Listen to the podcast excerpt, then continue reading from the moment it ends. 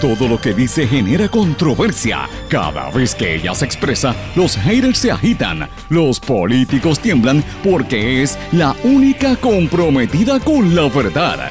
Periodista, bloguera, relacionista licenciada, analista de la noticia, escritora y le dicen la provocadora en las redes sociales. Y ahora comienza en blanco y negro con Sandra Rodríguez Coto.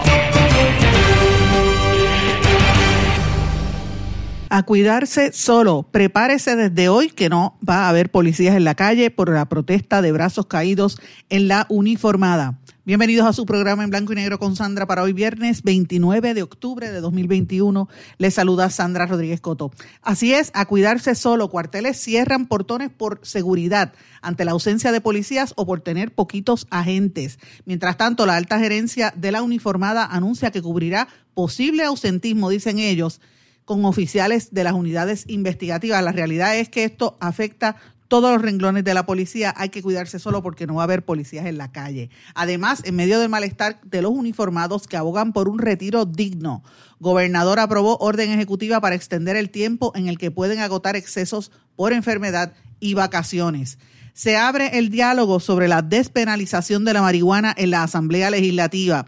Alegan en vistas públicas que Puerto Rico necesita insertarse en el siglo XXI con la creación de un marco regulatorio del cannabis que permita crear un nicho económico que actualmente no existe en el Caribe. Usted favorece que se, se permita la marihuana de uso recreativo. Hoy lo hablamos aquí.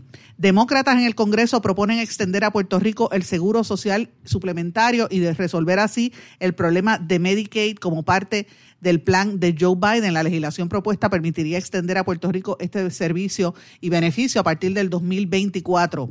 Veredicto de culpabilidad de Jensen Medina por el asesinato cruel de Arelis Mercado Ríos acapara la atención de todo el país. Facebook cambia de nombre a Meta para enfatizar su visión de metaverso. Mark Zuckerberg quiere que no lo vean solamente como una red social, sino como una empresa que crea tecnología para conectar a las personas. COVID-19, la pandemia durará un año más de lo que debiera si las vacunas no llegan a los países más pobres, dice la Organización Mundial de la Salud. Crean robot racista capaz de emitir juicios éticos, pero resulta ser homofóbico y ofensivo. ¿Cuáles son las 10 mejores series del siglo XXI según una encuesta de la BBC? Hoy lo hablamos aquí y también tenemos el resumen de noticias de la semana y otros temas en su programa en blanco y negro con Sandra, un programa independiente, sindicalizado que se transmite a través de todo Puerto Rico en una serie de emisoras que son las más fuertes en cada una de sus regiones, sus respectivas plataformas digitales, aplicaciones para dispositivos móviles y redes sociales. Estas emisoras son Radio Grito 1200 AM en Lares, 93.3 FM en Aguadilla, X61 que es el 6 10 AM, 94.3 FM, Patillas, Guayama, toda la zona del sureste y este del país.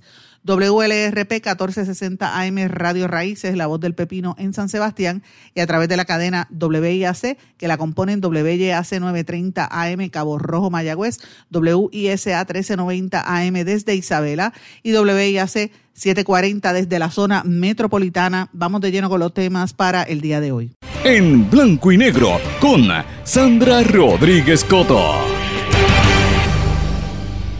Mis amigos, les doy la más cordial bienvenida a este su programa en blanco y negro con Sandra. Espero que estén todos bien. Espero que terminen una semana todavía con energía, preparándose para lo que viene este fin de semana, que es un fin de semana intenso. Pero señores, eh, quiero comenzar a título personal dándole eh, un, un, saludo muy especial a mi mamá, Carmen Delia, que cumple años hoy. Mami, feliz cumpleaños. Ya te llamé esta mañana temprano, pero nos vamos a ver más tarde.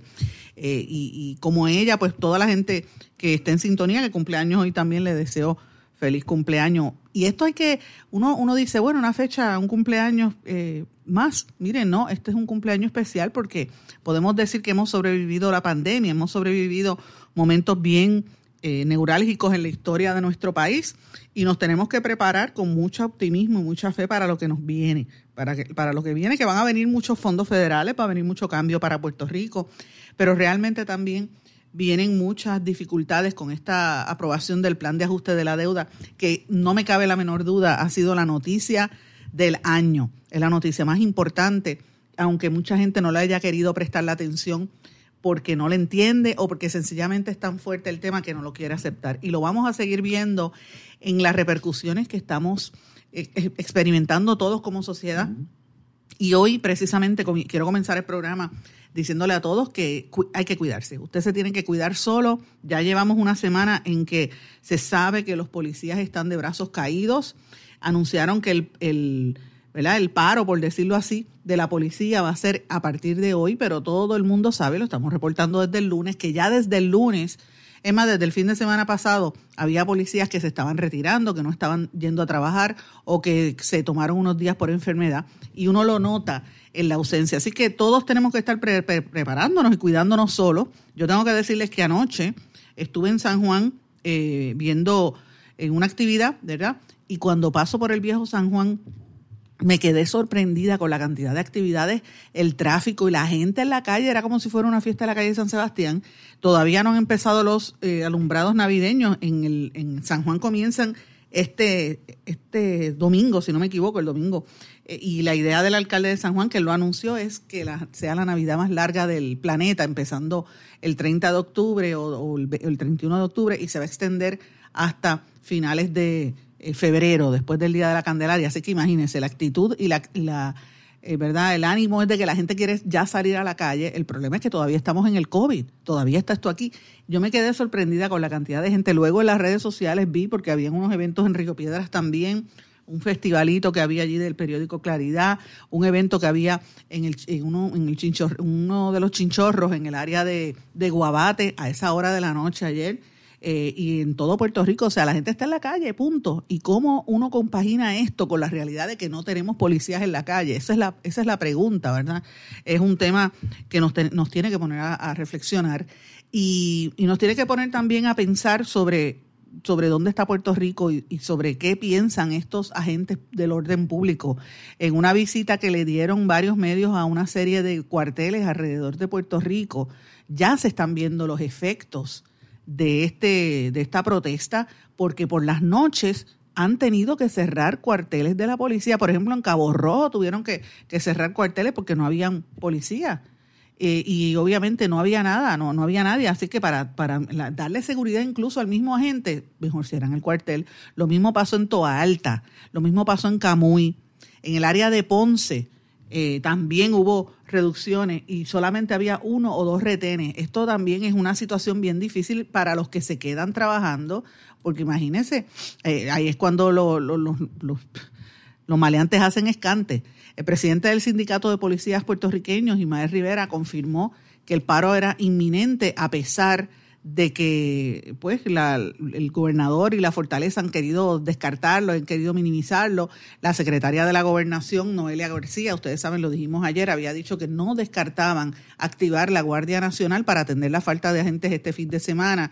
Y el, el director, el comisionado de la policía, Antonio López Figueroa, dijo, en, me parece que fue ayer en, la, en horas de la noche, que no descartaban cubrir el posible ausentismo, como él decía, posible ausentismo eh, con oficiales de las unidades investigativas. El problema que tiene López Figueroa es que también los que están en unidades investigativas son policías y están en las mismas condiciones y las mismas precariedades que tiene la mayor parte de los policías que están en la calle. Así que están todos en el mismo bote y a pesar de que hayan dicho que quieren cubrirlo con otra gente y eh, buscar unos recursos adicionales, la realidad es que eh, no, no tienen el personal adecuado Antonio López dice que hay entre 2.500 a 3.000 policías que son que están en las áreas de investigación, pero imagínate, si no, si no van a trabajar, si no se reportan, ahí estamos todos fastidiados. Parte del problema que hay es con la situación del retiro de los policías, que se ha reducido a la mitad o a una cuarta parte de lo que era antes. El gobernador Pierluisi dijo que él, él confiaba en que la mayoría de los policías pues mm, trabajaran eh, pero responsablemente tiene que estar evaluando lo que ha ocurrido allí. Eh, ustedes saben que ellos se reunieron el martes a través de el, gobernador y la secretaria de, la gobernación, Noelia García, se reunió con varios de los líderes sindicales de la policía y les hicieron otra vez promesas para tratar de arreglar el problema del retiro de los policías.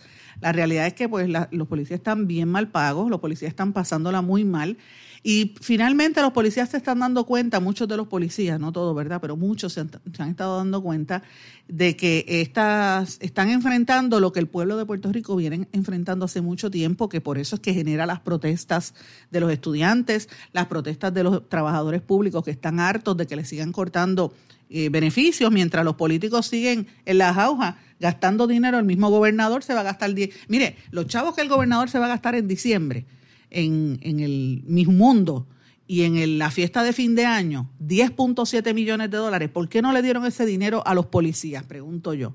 Con ese dinero quizás se resolvían algunos problemas de los policías, pero no. Los gastan en una sola noche y uno se tiene que poner a pensar, pero ¿por qué gastar tanto dinero cuando hay tanta necesidad, cuando los policías se ven obligados a tirarse a la calle a protestar? Porque no les queda de otra. Esto nos tiene que poner a, reflexionar a todos el momento histórico en que estamos. O sea, usted que me está escuchando que es policía, y mire, yo critico a la policía cuando lo hace mal porque hay un montón de policías que son abusadores, es la realidad. Pero yo respaldo a los policías, yo tengo un montón de familiares que son policías, mi abuelo fue de la policía montada, imagínate. Eh, tuvo otro, otro mi tío, que fue uno de los policías más reconocidos en este país en la unidad de explosivos, que se retiró ya, mi prima es policía actualmente, o sea, yo conozco y tengo mucha gente, tengo otro tío que trabaja en comunicaciones en la policía, eh, conozco cómo es, tengo familiares por el lado de los Rodríguez, por el lado de los Cotos y de los Rosario, toda mi familia que han sido alta, miembros de la alta oficialidad, conozco bien lo que sufre un policía, lo que enfrenta en su diario vivir. Así que hablo con conocimiento de, de hecho y los policías están frustrados. Pero mire, ya usted entiende lo que está pasando. Entonces, usted que es policía me está escuchando o familiar de policía, cuando usted analiza la botarata y el dinero que va a hacer este gobernador, 10.7 millones de dólares que se los va a votar en dos noches nada más, usted dirá contra. E-, eso es lo que tiene que ofender al policía, que no tiene con qué. Mire, cuando se retire posiblemente la mayoría se va a retirar y se están retirando con menos de 400 pesos al mes algunos a la quincena, ¿verdad? Pero ¿cómo tú sobrevives? Es más, con, mil pesos, ¿cómo tú sobrevives en Puerto Rico? Que está todo más caro. Ya lo hablamos esta semana con el licenciado Emanuel y cuando hablamos de, del, del, plan de ajuste de deuda y todo el tema de la inflación, cómo esto nos va a afectar. Así que esta situación es muy fuerte eh, y evidentemente eh, López Figueroa dijo que quería cambiar la directriz de jubilar los policías a los 58 y que les permita laborar hasta los 65 años. Usted sabe lo que es un policía tirado a la calle haciendo rondas a los 65 años de edad. Está fuerte. Eh, y el hecho de que muchos de, los policías que se retiran se quedan sin plan médico también es más fuerte. Todo esto tiene mucho que ver con el desánimo que hay. Eh, en estos días la senadora independentista María de Lourdes Santiago, me parece que fue el miércoles, dijo que los policías reciben del gobierno una cucharada de su propia medicina. Y dijo que los policías macanean a quienes defienden lo que está bien para ellos. La senadora del, Partido Independentista reaccionó al pedido de los policías que estarían faltando masivamente este fin de semana de Halloween y dijo, eh, ayer precisamente el Capitolio estaba repleto, los salones de audiencia los llenan de policías para que estén listos para eh, macanear, para reprimir. No permiten que los manifestantes se sienten ni en las escalinatas del lado norte. Esos son los mismos policías que ahora están reclamando, ay bendito, sus condiciones de trabajo, pero macanean, atropellan y abusan a las personas que están, estamos en la calle defendiendo lo que es bueno para el país y lo que es bueno para ellos también. Y ahí tienen una cucharada de su propia medicina. Esas fueron las expresiones de María de Lourdes Santiago. Y miren, tengo que decirle algo, esto algunos policías lo tienen que estar oyendo, familiares de policía y se molestan pero es la verdad y la verdad duele y es la verdad. El policía tiene que seguir las instrucciones y las instrucciones es caerle arriba a los estudiantes. Usted ve una protesta y allí van 60 policías y hay dos personas piqueteando. Y le caen arriba si hay que caerle arriba. Pero entonces, cuando el policía está solo en el cuartel, cuando vienen maleantes y tirotean como tirotearon en la iglesia de, Héctor el Father, el, el famoso reggaetonero, que ahora dice que es cristiano hace unos años, Mire, cuando tirotean allí, ¿dónde está el policía? ¿Cuánto se tardan en aparecer cuando sucede un crimen? Señores, una situación muy difícil y eso es lo que vamos a estar viviendo este fin de semana. Así que prepárese. Eh, yo les recomiendo, ¿verdad? Porque la gente está loca por tirarse a la calle. Yo les recomiendo, si usted tiene que salir a la calle, vaya por el día, no salga de noche. No salga de noche y si tiene que salir, salga y, y trate de regresar lo antes posible porque si esta situación del crimen está suelta, ya los maleantes en el país saben que los policías no van a trabajar, pues mire, ya usted sabe, con policías es, y miren cómo entran los sicarios a, disparar, como ha ocurrido todo este fin de semana. O sea, ¿qué, ¿qué podremos esperar sin la policía? Así que este es un fin de semana que augura mucho, mucha desesperación y la gente pues debe estar en la casa cogiéndolo con calma. A los jóvenes, si usted tiene hijos y si usted es padre, tiene hijos o nietos, mire, piense, piense en sus hijos, dígale que no salgan, porque los muchachos están locos por salir, por, pariciar, y si no hay guardias en la calle, mira, cualquier cosa puede suceder. Pero bueno, esto se, y, de hecho tengo que añadirle algo adicional a ustedes, señores, para que pongan esto en contexto, porque es que las cosas no se dan en un vacío. Esta ausencia de los policías, mira qué casualidad, coincide con un anuncio que hizo el miércoles JetBlue, yo creo que yo lo mencioné aquí, la aerolínea, que tiene lo que ellos le llaman el Monster Sale, una venta especial, una, una venta monstruosa, como ellos le llaman, que, que comenzó, eh, comienza hoy, debo decir eh, hasta el primero de noviembre, me parece que es, donde van a permitir venta de boletos para vuelos de avión desde 31 dólares. Incluye 31 rutas a 31 dólares el trayecto, lo que ellos le llaman JetBlue Monster Sale Vacations. Esto incluye vuelo, hotel y otras cosas, unos paquetes para tratar de promover que la gente compre en esa línea aérea. Así que Usted sabe que cuando se consigue un pasaje a 31 pesos, ya usted sabe lo que eso conlleva. Aquí va a venir un montón de gente este fin de semana, va a haber un montón de turistas y los policías no van a estar trabajando. Así que añádale eso a esta situación. Eh, la gente si se tira para la placita de Santurce, aunque hay guardias municipales, miren, eso no da. Eso no da y muchas veces no intervienen con las peleas como hubo en el motín hace unas semanas, hace unos meses atrás. Así que vuelvo y digo, tiene que tener cuidado bajan los, pasajes casi regalados a 31 pesos. La gente está loca por tirarse a la calle y no hay policía. Hay que tener cuidado. Pero bueno, en este contexto quiero traer un tema que me parece importante, que aquí no le han prestado la atención que a mi juicio eh, merece. Y, les recomiendo que sigan el medio Eiboricua, medio digital, lo busca así mismo bajo Eiboricua, donde he estado colaborando como columnista en, en días recientes. Ellos están cubriendo una noticia que me pareció importante. Ayer hubo unas vistas públicas sobre el proceso de la despenalización de la marihuana en Puerto Rico para, para temas eh, eh, recreativos, ¿verdad? Y el representante del Partido Popular, Héctor Ferrer, que es el que ha estado llevando esto a cabo, empieza con el Héctor Ferrer hijo, el diálogo sobre el tema del cannabis, dijo que en la coyuntura histórica en que se encuentra Puerto Rico, están tratando de buscar nuevos ingresos que sean recurrentes para el fisco. Obviamente, aquí hay un montón de populares, empezando por el, exgobernador Alejandro García Padilla y muchos otros que están metidos en el negocio del cannabis. Así que hay que mejorar ese negocio, hay que ponerlo que sea bollante porque ellos tienen que hacer su billetito, es la realidad. Eh, y tienen a su gente en la Asamblea Legislativa. Así que ese es un ángulo que hay que decirlo, a la gente no le gusta que no lo mencione, pero ahí están metidos populares y PNPs políticos en ese negocio. Así que es la realidad. Pero, por otro lado, eh, la pregunta es, ¿vale la pena? ¿Es justo que una persona, por cogerlo con un cigarrillo de marihuana, se meta ocho años en la cárcel?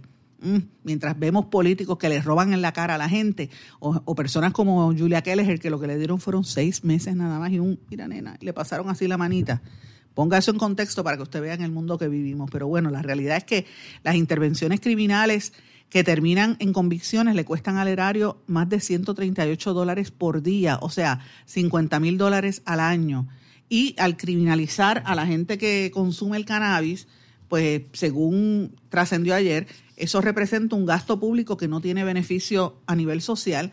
Por lo tanto, ellos están pidiendo que se cree un marco regulatorio del cannabis y, y poder conseguir unos fondos adicionales para el fisco eh, y obviamente pues me parece interesante porque una de las cosas que plantea Héctor Ferrer, hijo, es que si se si, empieza gente a consumir el cannabis de manera legal eh, y, se empiezan a generar estos fondos, pues esto va a producir dinero para las pensiones, dinero para la Universidad de Puerto Rico y específicamente para los municipios que se quedaron muy maltrechos con esto del plan de ajuste de la deuda. Tuvieron que morderse la lengua y aceptar lo que dijeron en el gobierno, pero la realidad es que presentaron un estudio que dice que el impacto comercial del cannabis en Puerto Rico se estima que la venta del uso, del, uso adulto del cannabis en su primer año sería 522 millones de dólares y aumentaría a 713 millones de dólares para el quinto año. Esto ellos eh, prevén que va a tener un impacto económico directo e indirecto en el marco regulatorio de más de mil millones de dólares y crearía supuestamente 10 mil empleos. Eso es lo que están planteando las vistas públicas, específicamente eh, hay una, eh, según el, el legislador y la gente que estuvo deponiendo allí, eh, el próximo primero de noviembre va a haber un foro sobre esto, donde va a haber representantes, senadores, jefes de agencia y va a haber otras, otras figuras hablando y, aprendiendo sobre la legalización del cannabis y cómo se necesitan esos fondos para llevarlos hacia la Universidad de Puerto Rico, los maestros, otra, otra serie de, fondos que, hace falta. Así que yo creo que esto es una discusión importante. Hay una revista que se llama Crónicas, que usted la puede ver en los negocios de cannabis eh, la produce también el, mismo editor de Eiboricua, el amigo José Maldonado. Una revista excelente, de muy buena calidad, yo la recomiendo, y, el periódico también. Pero estos son asuntos que, mire, usted, eh, es importante que usted lo vea porque es parte de la discusión pública. Hay gente que se opone tenazmente a cualquier tema de, la drogadicción o cualquier... Eh, ¿verdad? Este producto que produzca, que genere algún tipo de adicción como lo genera la marihuana y el cannabis, es la realidad. Eh, pero por otro lado, mucha gente que además de utilizarlo como método medicinal, pues este, prefieren que no los penalicen a nivel criminal por el uso recreativo. Así que esta discusión está, está dándose en todo el planeta y hay que insertarse, le guste a usted o no, hay que estar pendiente a este tema y lo estoy trayendo hoy viernes porque con todas las noticias que han ocurrido este fin de semana pasado y, este sema, y esta semana, eh, con el plan de ajuste de deuda y el asesinato de, la convicción de, Jensen Medina por el asesinato de Arelis, pues obviamente la gente olvidó estos temas que son sumamente importantes. Esto yo lo ato también a un anuncio que hizo el Departamento de Hacienda. Y esto es importante, el Departamento de Hacienda reactivó los embargos de cuentas de inversiones por deudas contributivas eh, y es un mecanismo que, según el gobierno, le permite emitir estos órdenes de embargo contra las casas de corretaje por deudas de sus clientes, que no había, es un mecanismo que Hacienda no había utilizado regularmente. Emitieron 136 órdenes de embargo contra casas de corretaje eh, en Puerto Rico y Estados Unidos para que entreguen 3 millones de dólares que corresponde a una deuda contributiva de sus clientes con el gobierno de Puerto Rico. Esto lo dio a conocer el secretario de Hacienda. Eh, y esto es importante porque en los pasados años solamente habían emitido 25 eh, órdenes en años y, se hacía de manera tímida porque decían que esto lo hacía el IRS, pero como Hacienda ha activado toda esta situación del plan sur y ellos saben cuánto se gana cada persona, eh, y es interesante, dice que, el, por ejemplo, para que usted tenga una idea, en los pasados tres meses se emitieron órdenes contra las cuentas de bancos y cooperativas para incautar ingresos de 431 asalariados y contratistas y han recuperado 10 millones de dólares en deuda contributiva. Eh, y dice que la deuda promedio de cada orden de embargo es de 23 mil dólares. Increíble por demás, pero que hay casos donde hay contribuyentes que deben entre 100 a 200 mil dólares. Imagínense, ahí es que tienen que ir en contra de esos que deben el dinero eh, y establecer planes de pago y acuerdo para que la gente pues pueda echar hacia adelante y, se pueda recuperar los fondos que hacen falta. Esto es importante porque esto se da en un momento donde se supone que vengan fondos federales y el gobierno federal está exigiendo que Puerto Rico eh, cumpla, ¿verdad? Y que no gaste tanto dinero. Y vuelvo, insisto, todas estas fiestas de, de fin de año que quiere hacer el gobernador, para mí eso es una botarata. Y mientras por otro lado tú tienes al secretario de Hacienda eh, buscando fondos, pues mire, no vote dinero en, tontería, pero bueno, eso es lo que decide el gobernador y, el 30% del país votó por él, el 60 y pico de por ciento está en contra, pero esa es la realidad. Eh, y esto coincide con el anuncio que ha dado, eh, las, las, expresiones que hizo el presidente de los Estados Unidos, Joe Biden, que propone extender a Puerto Rico el programa de seguro social suplementario, SSI, a partir del año 2024, y esto le varía el acceso a Medicaid esto lo dice, eh, eh, se incluye en parte de una legislación que están impulsando los demócratas en la Cámara de Representantes Federal. Eh, y también mantiene los créditos de por lo menos 10 mil dólares por empleo que generan las empresas estadounidenses en Puerto Rico. Esto no solamente se extendería a Puerto Rico, sino a todos los territorios o colonias de los Estados Unidos, aunque tienen diferentes nombres, pero son realmente colonias. Puerto Rico, Islas Vírgenes, Guam y Samoa Americana. Obviamente de todas, la que tiene mayor cantidad de población es Puerto Rico. Eh, y yo siempre les recomiendo, ustedes que me están escuchando, hay un libro bien fabuloso, lo puede hasta descargar por internet si tiene de estas plataformas como, como, eh, ¿verdad? como Nook o como eh, de estas para leer libros. Le recomiendo que lo baje. Se llama How to Hide an Empire, cómo esconder un imperio, de Daniel Emenwar, un, amigo con quien he tenido la oportunidad de compartir en múltiples paneles. Y el libro es extraordinario donde te resume cómo Estados Unidos es un imperio y fue creando todas estas colonias y les cambió el nombre, como le hizo a Puerto Rico, que le creó un Commonwealth o un Estado libre asociado, como dicen en español, para evitar que se vieran como colonias y cómo todos estos países, Samoa, eh, Guam, dependen y los tienen eh, marginados, ¿verdad? No pueden tener un desarrollo económico como se esperaría precisamente por esta condición de desigualdad de la cual nosotros hablamos constantemente aquí en Puerto Rico, pero es importante verlo en el contexto del resto de los territorios. Y este anuncio del presidente Biden de, de extenderle el, seguro eh, de, por ingreso suplementario, pues tiene que ver con esa, esa relación de disparidad y el temor que tiene los Estados Unidos a perder poder político en la medida en que otros países del mundo, otras potencias están creciendo a pasos más agigantados y ellos no acaban de resolver el problema colonial que tiene con todos estos países, con todos estos sectores y países. Interesante por demás. Voy a una pausa. Cuando regresemos vamos a hablar del caso de Jensen Medina y de otros asuntos aquí en Blanco y Negro con Sandra. No se retiren, el análisis y la controversia continúa en breve, en Blanco y Negro con Sandra Rodríguez Coto.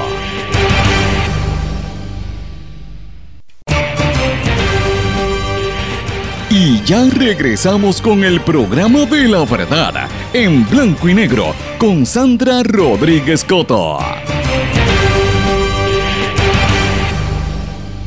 Y regresamos en blanco y negro con Sandra. Bueno, ayer finalmente Jensen Medina fue declarado culpable por el vil asesinato de Arelis Mercado Ríos que mantuvo en vilo al país durante tantos largos meses, casi dos años, en este proceso extenso, larguísimo donde no se le brindaba paz a los familiares de la víctima. Finalmente, él fue declarado culpable. Ya todo el mundo sabe que la fecha para dictar sentencia fue eh, establecida para el 11 de enero del año que viene y a Jensen Medina le toca prácticamente pasar su vida en prisión. Podría enfrentar hasta, hasta 129 años de cárcel. En un caso de los más sonados en los últimos años, un caso absolutamente mediático, totalmente... Eh, obsesionado y obsesivo por los medios de comunicación que seguían el minuto a minuto y todo lo que conllevaba, ¿verdad? Eh, los análisis que se hacían, las experimentaciones, lo largo que trataron de llevar a cabo esto de todas las mociones, el poder económico que tenía este hombre y las nébulas, vamos a dejarnos de cosas, ese caso todavía tiene muchos aspectos ahí nebulosos de qué estaba haciendo Arelis Medina allí en ese lugar, a esa hora, ¿verdad? cuál era la relación que había en una marina cuando en Puerto Rico saben, se sabe que parte del problema del trasiego de, drogas, el narcotráfico que entra a este país es precisamente por esas lanchas. Y yo me pregunto qué estaban haciendo esa gente allí.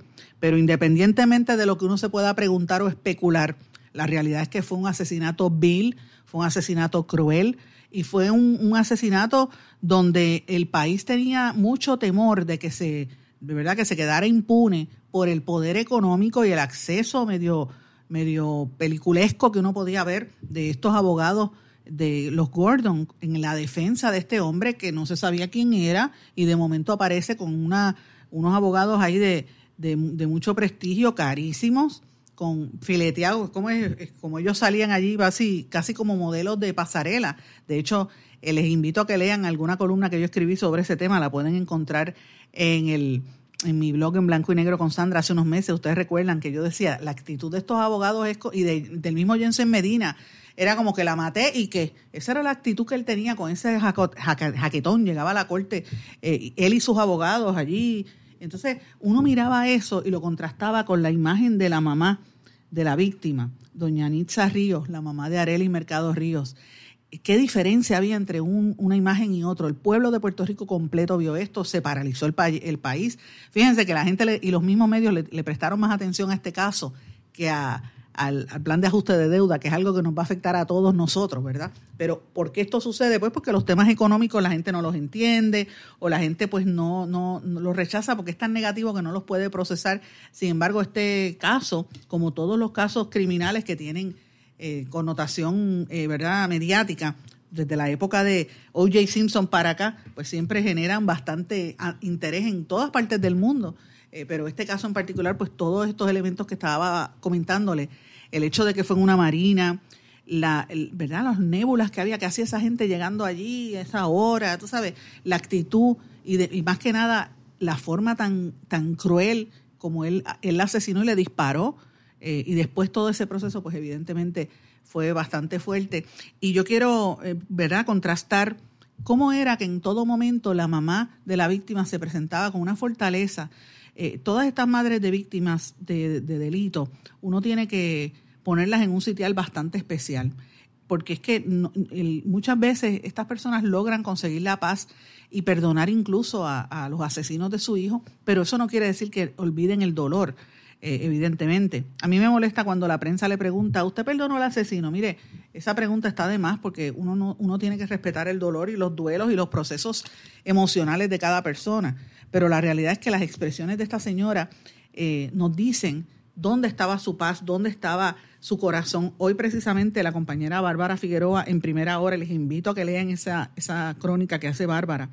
Bárbara que estuvo cubriendo ese juicio desde el día uno, eh, narra que ella miraba a la señora todos los días que iba al juicio en una libreta apuntando cosas. Y la señora le dice que la libreta se convirtió como en un proceso de sanación, eh, viendo el juicio todo el tiempo. Y ella dice que ella perdonó al asesino de su hija que cuando él lo acepte, pues este, su vida va a cambiar y posiblemente lo tenga que aceptar en la cárcel. Como quiera que sea, fueron unas expresiones bien contundentes de la mamá de la víctima. Dios, yo le tengo que decir a todo el mundo que lo primero es reconocer que Dios está por encima de todo, poner todas las cosas en las manos de Dios. Yo puedo decir con toda seguridad que nunca perdí mi fe que siempre mi, esta situación yo la puse en manos de Dios y Dios no me ha fallado porque Él nunca le falla a sus hijos. Qué temple, qué temple y qué lección nos ha dado esta señora Nitza Ríos al país sobre lo que es tener la fe, lo que es el perdón en un proceso del peor dolor que puede experimentar un ser humano, que es el que le quiten la vida a un hijo pero eh, yo la veía entrar todos los días en, la corte y, cada vez que la saca, salía de, prisión y yo miraba esas fotografías y, la veía en los vídeos y uno dice, bueno, eso debe ser el, peor momento, tú tener que revivir y revivir cómo te mataron a tu hija y ver eso en el tribunal debe ser horroroso. Eh, solamente con fe es que se puede sobrevivir este proceso.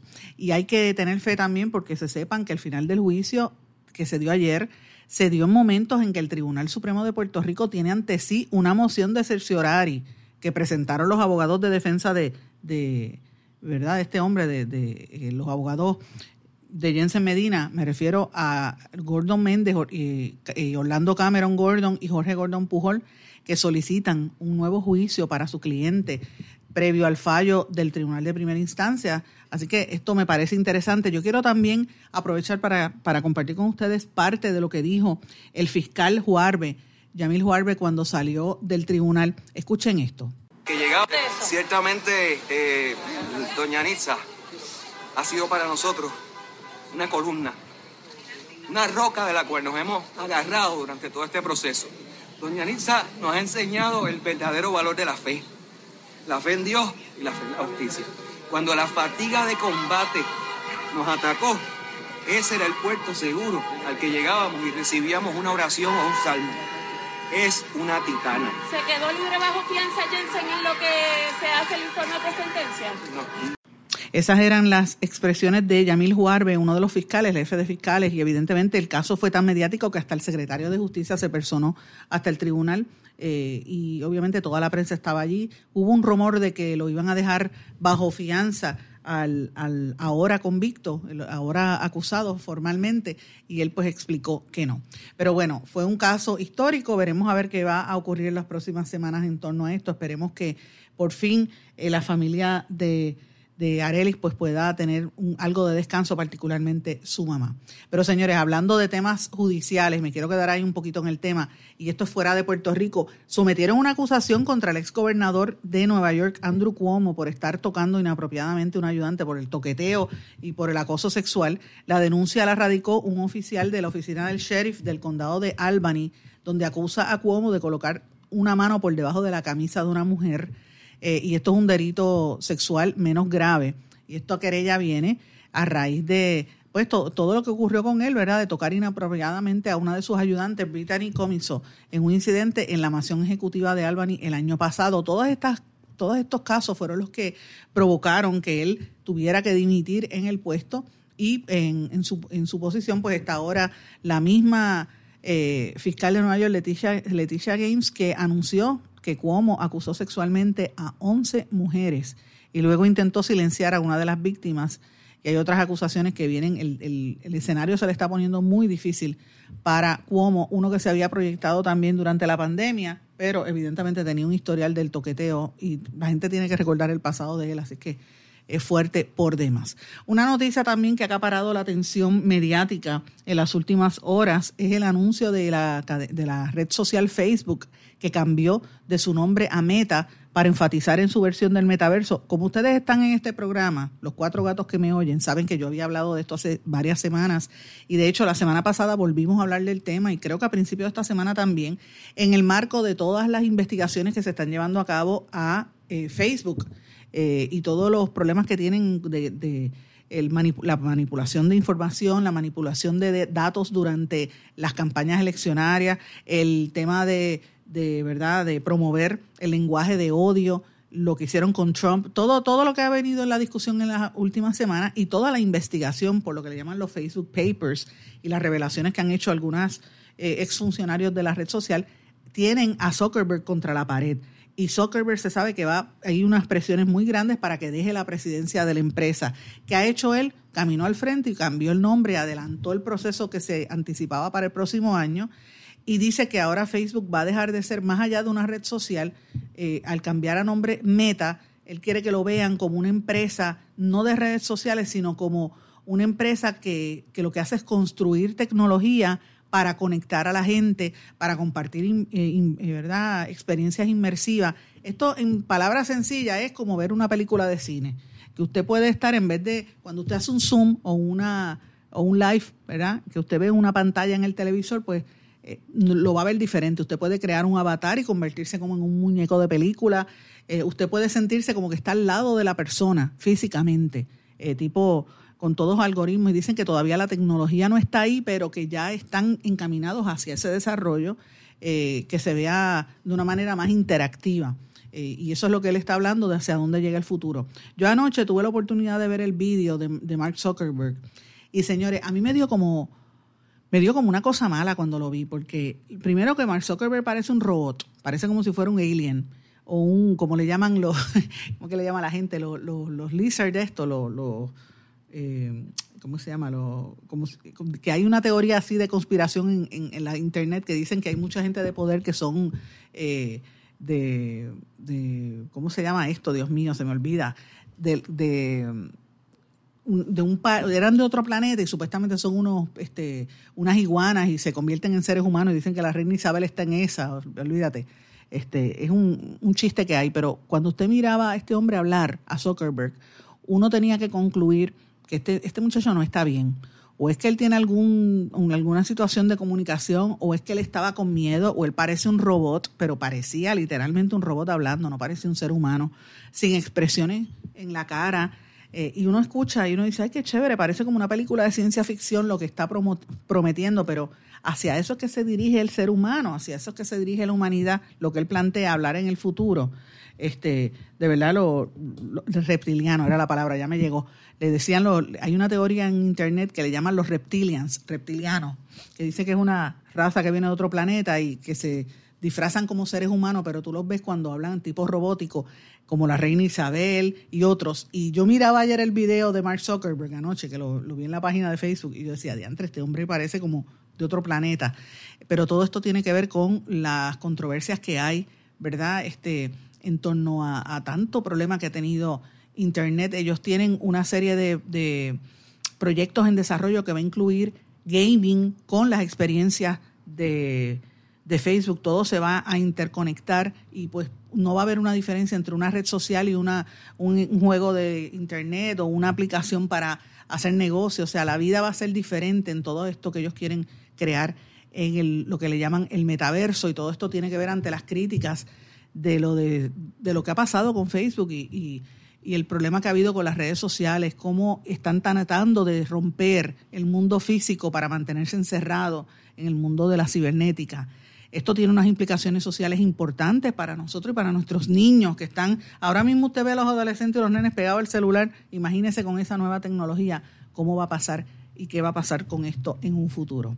Señores, eh, hablando de los niños, brevemente antes de irnos a la pausa, quiero que sepan que ya lo han estado anunciando, que está a ley de, a ley de nada la vacunación de menores para el tema del COVID, menores de 5 a 11 años de edad, que va a iniciar las primeras semanas de noviembre con una dosis menor a la que autoriza el gobierno federal, pero ya el gobierno de Puerto Rico va para eso, van a empezar a vacunar a los niños. Eh, entre, entre el 4 y 5 de noviembre podría comenzar oficialmente la semana que viene esta vacunación, nenes de 5 a 11 años de edad. Eh, y, como ustedes saben, lo habíamos dicho, el Departamento de Salud quiere vacunar por lo menos a 227 mil estudiantes en las escuelas públicas del país. Eh, para ver con la, con la pandemia. Evidentemente ahí tienen el, contrato con Voces y otras entidades, el mismo Colegio de Médicos, parte de los fondos federales para esto. Uno tiene que ¿verdad? Pensar bien con los niños, sobre todo los menores que tienen condiciones preexistentes. Si usted tiene un niño con impedimento, eh, un niño con autismo o que toma algún medicamento, tiene que tener cuidado y tiene que estar pendiente como padre o como madre que no le vayan a meter la vacuna sin usted autorizarlo porque podría tener consecuencias. Así que yo tengo mi, ¿verdad? Mi, preocupación con esto, porque la vacuna no es fácil y, le ha afectado a mucha gente. A mí la segunda dosis a mí me pateó. Este, y conozco mucha gente que después de la vacuna han tenido dificultad, así que hay que tener cuidado con esta situación, eh, un poco de cautela con los niños, pero pues es lo único que hay hasta ahora, no hay una cura para esta enfermedad. Así que vamos a estar atentos a lo que trascienda en las próximas semanas. Voy a una pausa, regresamos enseguida. No se retiren, el análisis y la controversia continúa en breve, en blanco y negro, con Sandra Rodríguez Coto. En mi pueblo se chinchorrea bien duro. Aquí me cubre mi plan médico y en tu pueblo también. En mi pueblo es donde tenemos las mejores vistas. Aquí cubre mi plan médico y en el tuyo también. En mi pueblo se goza de verdad. Aquí me cubre mi plan y en tu pueblo también. Plan de salud Menonita en todo Puerto Rico. El plan médico que te cubre con una extensa red de médicos, especialistas y laboratorios. Además, te cubre en el hospital de tu preferencia en cualquier lugar de Puerto Rico. Plan de salud Menonita.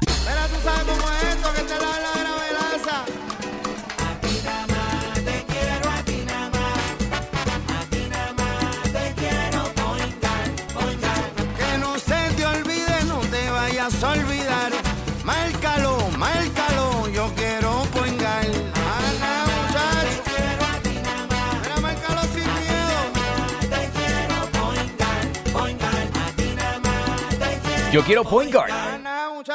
Quites el dolor de cabeza con sus obligaciones de contabilidad con los servicios que presta Villalba y Villalba Company. Directo, personal y con sensibilidad humana. Lo que se busca en un verdadero asesor de contabilidad para todo tipo de servicio de contabilidad, pago de IBU, pago de nómina, informes trimestrales y anuales y otros. Ofrecen servicio directo personalizado. Villalba y Villalba Company. Para orientaciones, su teléfono el 939-336-5774. 939-336-5774. Y ya regresamos con el programa de la verdad, en blanco y negro, con Sandra Rodríguez Coto. Regresamos a esta parte final de En Blanco y Negro con Sandra, mis amigos. Y terminando la semana, quiero reiterarles algo que yo les dije el lunes en este programa. El lunes yo hablé de que los epidemiólogos en Puerto Rico y en todo el planeta están pidiendo a la gente que no baje la guardia.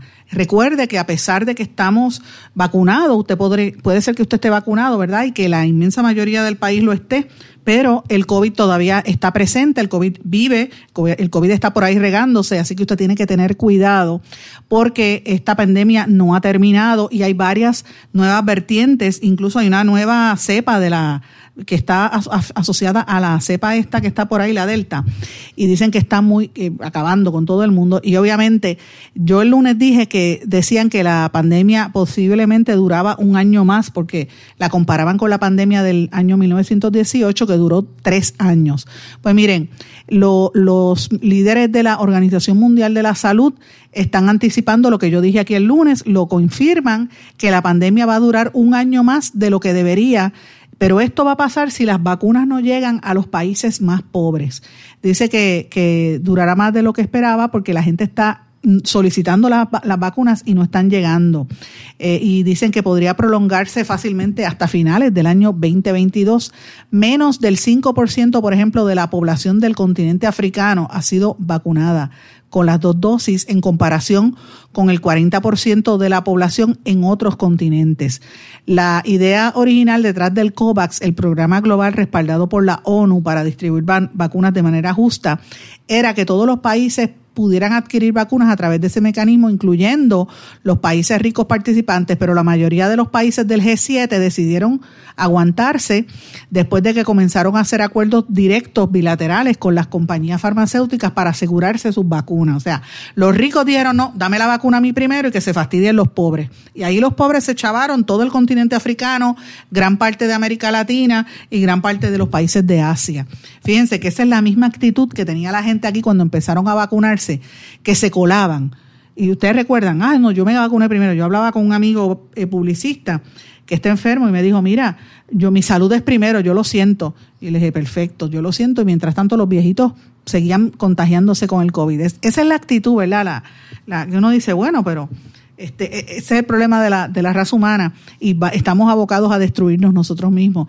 Y esto lo está convocando y lo está confirmando ahora la, la OMS. Dice que la mayoría de las vacunas se han usado en países de altos ingresos o ingresos medios. Eh, África, el continente africano representa solo el 2.6% de las, de las dosis administradas a nivel mundial. Eh, y esto pues es bastante fuerte. Se critican específicamente a países como Canadá y como Reino Unido por adquirir vacunas para sus propias poblaciones a través de COVAX, en vez de hacerlo directo. COVAX era un, mecanismo que le daba un descuento a los países pobres. Miren, miren qué listos son. Es moral, perdóneme, es moral y moralmente indefendible, según el asesor de salud global de Oxfam, que Rohin Palman, Malpani, que reconoció que Canadá y Reino Unido tenían técnicamente derecho a recibir vacunas a través de esa ruta, pues habían hecho los mecanismos a través del COVAX, pero que todavía era indefendible que siendo millonarios ellos le, le brincaran el paso a los países pobres. Increíble por demás. Esa es la realidad que vivimos, señores. Y a la par con esta destrucción por la cuestión de la, del coronavirus, que todavía no se sabe finalmente si se creó en un laboratorio o fue natural, ¿verdad? Hay muchas teorías todavía y teorías de conspiración ni se diga. Mientras eso pasa, por otro lado, eh, sigue la tecnología creciendo. Miren, han creado un modelo de robot con inteligencia artificial capaz de emitir juicios éticos, pero, oigan esto, sus consejos son racistas, homófobos y ofensivos. O sea, es un robot racista. Se llama Delphi, que ha dado de qué hablar en las redes sociales y no precisamente por los buenos consejos que ofrece, sino porque muchos son errores morales y juicios extraños. El Instituto Allen de Inteligencia Artificial y la Escuela de Ciencias de Computación de Ingeniería Paul Allen de la Universidad de Washington desarrollaron el modelo de aprendizaje automatizado basado bautizado como Delphi, capaz de emitir juicios e-, éticos sobre una gran variedad de temas y situaciones cotidianas. El proyecto de inteligencia fue lanzado el pasado 14 de octubre, pero, eh, y es muy sencillo de, usar, basta con entrar y escribir eh, las preguntas, ¿verdad? El problema es que ha llamado la atención porque muchas de sus respuestas son racistas. Eh, y entonces, por ejemplo, un internauta le pregunta, ¿qué pensaba sobre un hombre blanco que camina hacia usted por la noche? Y respondió, está bien sin embargo, cuando le dicen, ¿qué pasa con un hombre negro? Le dice, es preocupante. Imagínese esto. Estas son respuestas ofensivas. Eh, por ejemplo, le preguntan, ¿es más aceptable ser heterosexual que ser homosexual? Y, le, contesta, es ser más eh, heterosexual es moralmente más aceptable que ser gay. Fíjese que ya usted sabe que lo que se pusieron en, brote. Así que esta es parte de las críticas de este nuevo sistema que eventualmente es parte de lo que están investigando para crear eh, inteligencia artificial. Señores, una buena noticia de ambiente. Captaron por primera vez en 150 años en su hábitat natural a un búho gigante africano, especie en peligro de extinción. El búho de Chile fue avistado eh, la semana pasada por un grupo de investigadores británicos en el bosque ganés de Atewa. El equipo de científicos ha conseguido fotografiarlo, no lo habían visto en más de 150 años. Así que esto es algo, un descubrimiento sensacional, lo que dice que, que pues esta, este, esta especie pues posiblemente no esté en peligro de extinción o se pueda proteger. El espécimen obtenido de un cazador local de Richard Bolt fue eh, la primera vez que se vio fue en el año 1872.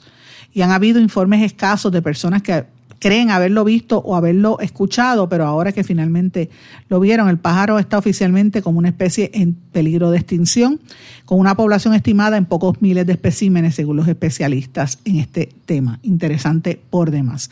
Amigos, eh, quiero también terminar el programa hablando de, de las noticias, del resumen de noticias de la semana, que me parece súper importante que lo lleguemos a ¿verdad? Lo, lo discutamos en el día de hoy. Como siempre les digo, todos los viernes nosotros hacemos un resumen de las noticias más importantes de la semana y yo les recomiendo que lo busquen en nuestro blog en blanco y negro con Sandra. Va a encontrar ahí los, las noticias, ¿verdad? Los titulares más importantes que hemos trabajado en nuestras presencias digitales y nuestros medios, eh, que son las noticias que han acaparado la, la atención el futuro de Puerto Rico, sin lugar a dudas, para mí es la noticia del siglo, la noticia por lo menos del año, eh, con la determinación del plan de ajuste de la deuda y las actitudes y los anuncios y los mensajes que ha dado la jueza Laura Taylor Swain, para mí es una noticia importante, el aumento en la violencia y en los casos de eh, violaciones sexuales todavía también llaman la atención y coincide con la, el tema de los policías y el, el paro de brazos caídos que oficialmente comienza hoy, pero que mucha gente sabe que extraoficialmente lleva varios días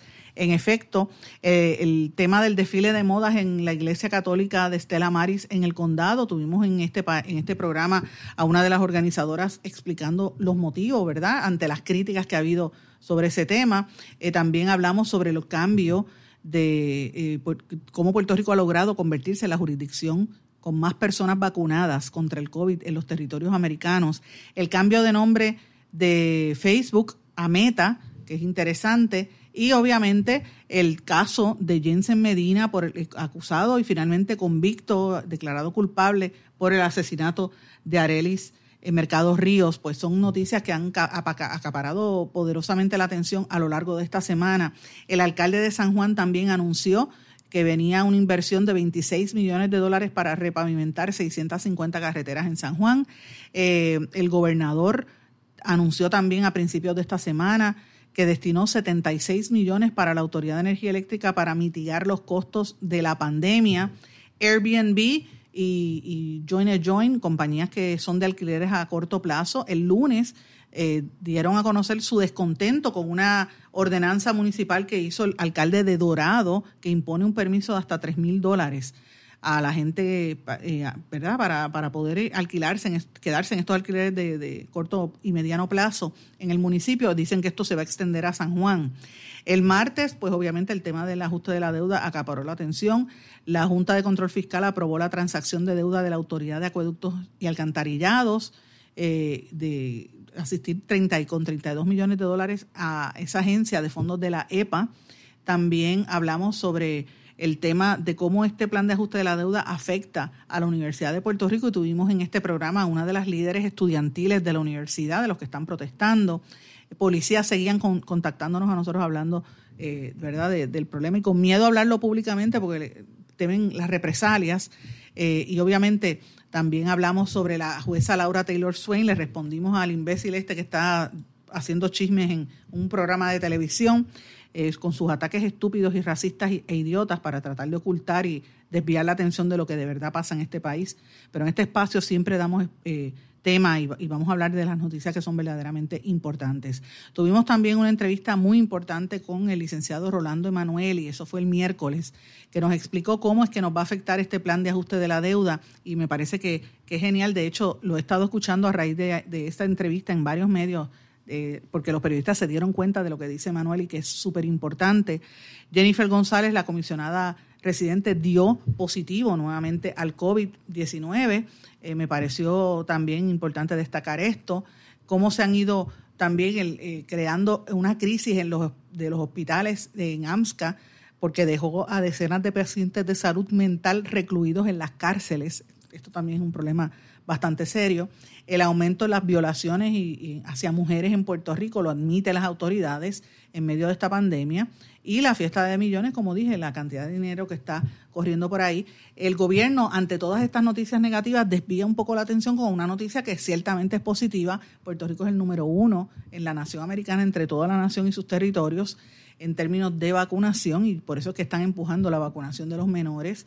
Eh, y obviamente a nivel internacional cubrimos varios temas como eh, la, la, protesta de los empleados de la cadena McDonald's, Cubrimos también el caso de Julian Assange, que lo hemos trabajado esta semana, y todo lo, toda la controversia en torno a los temas de tecnología, todo lo que ha estado ocurriendo con estos cambios en Facebook y otras entidades por demás. Así que si usted quiere ver este resumen, que he tratado de concentrarlo lo más que puedo, pues puede buscarlo en nuestro blog en blanco y negro con Sandra. Señores, tengo que despedirme, no sin antes darle las gracias por su apoyo siempre, eh, la sintonía, los mensajes que recibo a través del correo electrónico en blanco y negro con Sandra arroba gmail.com y a través de las redes sociales también.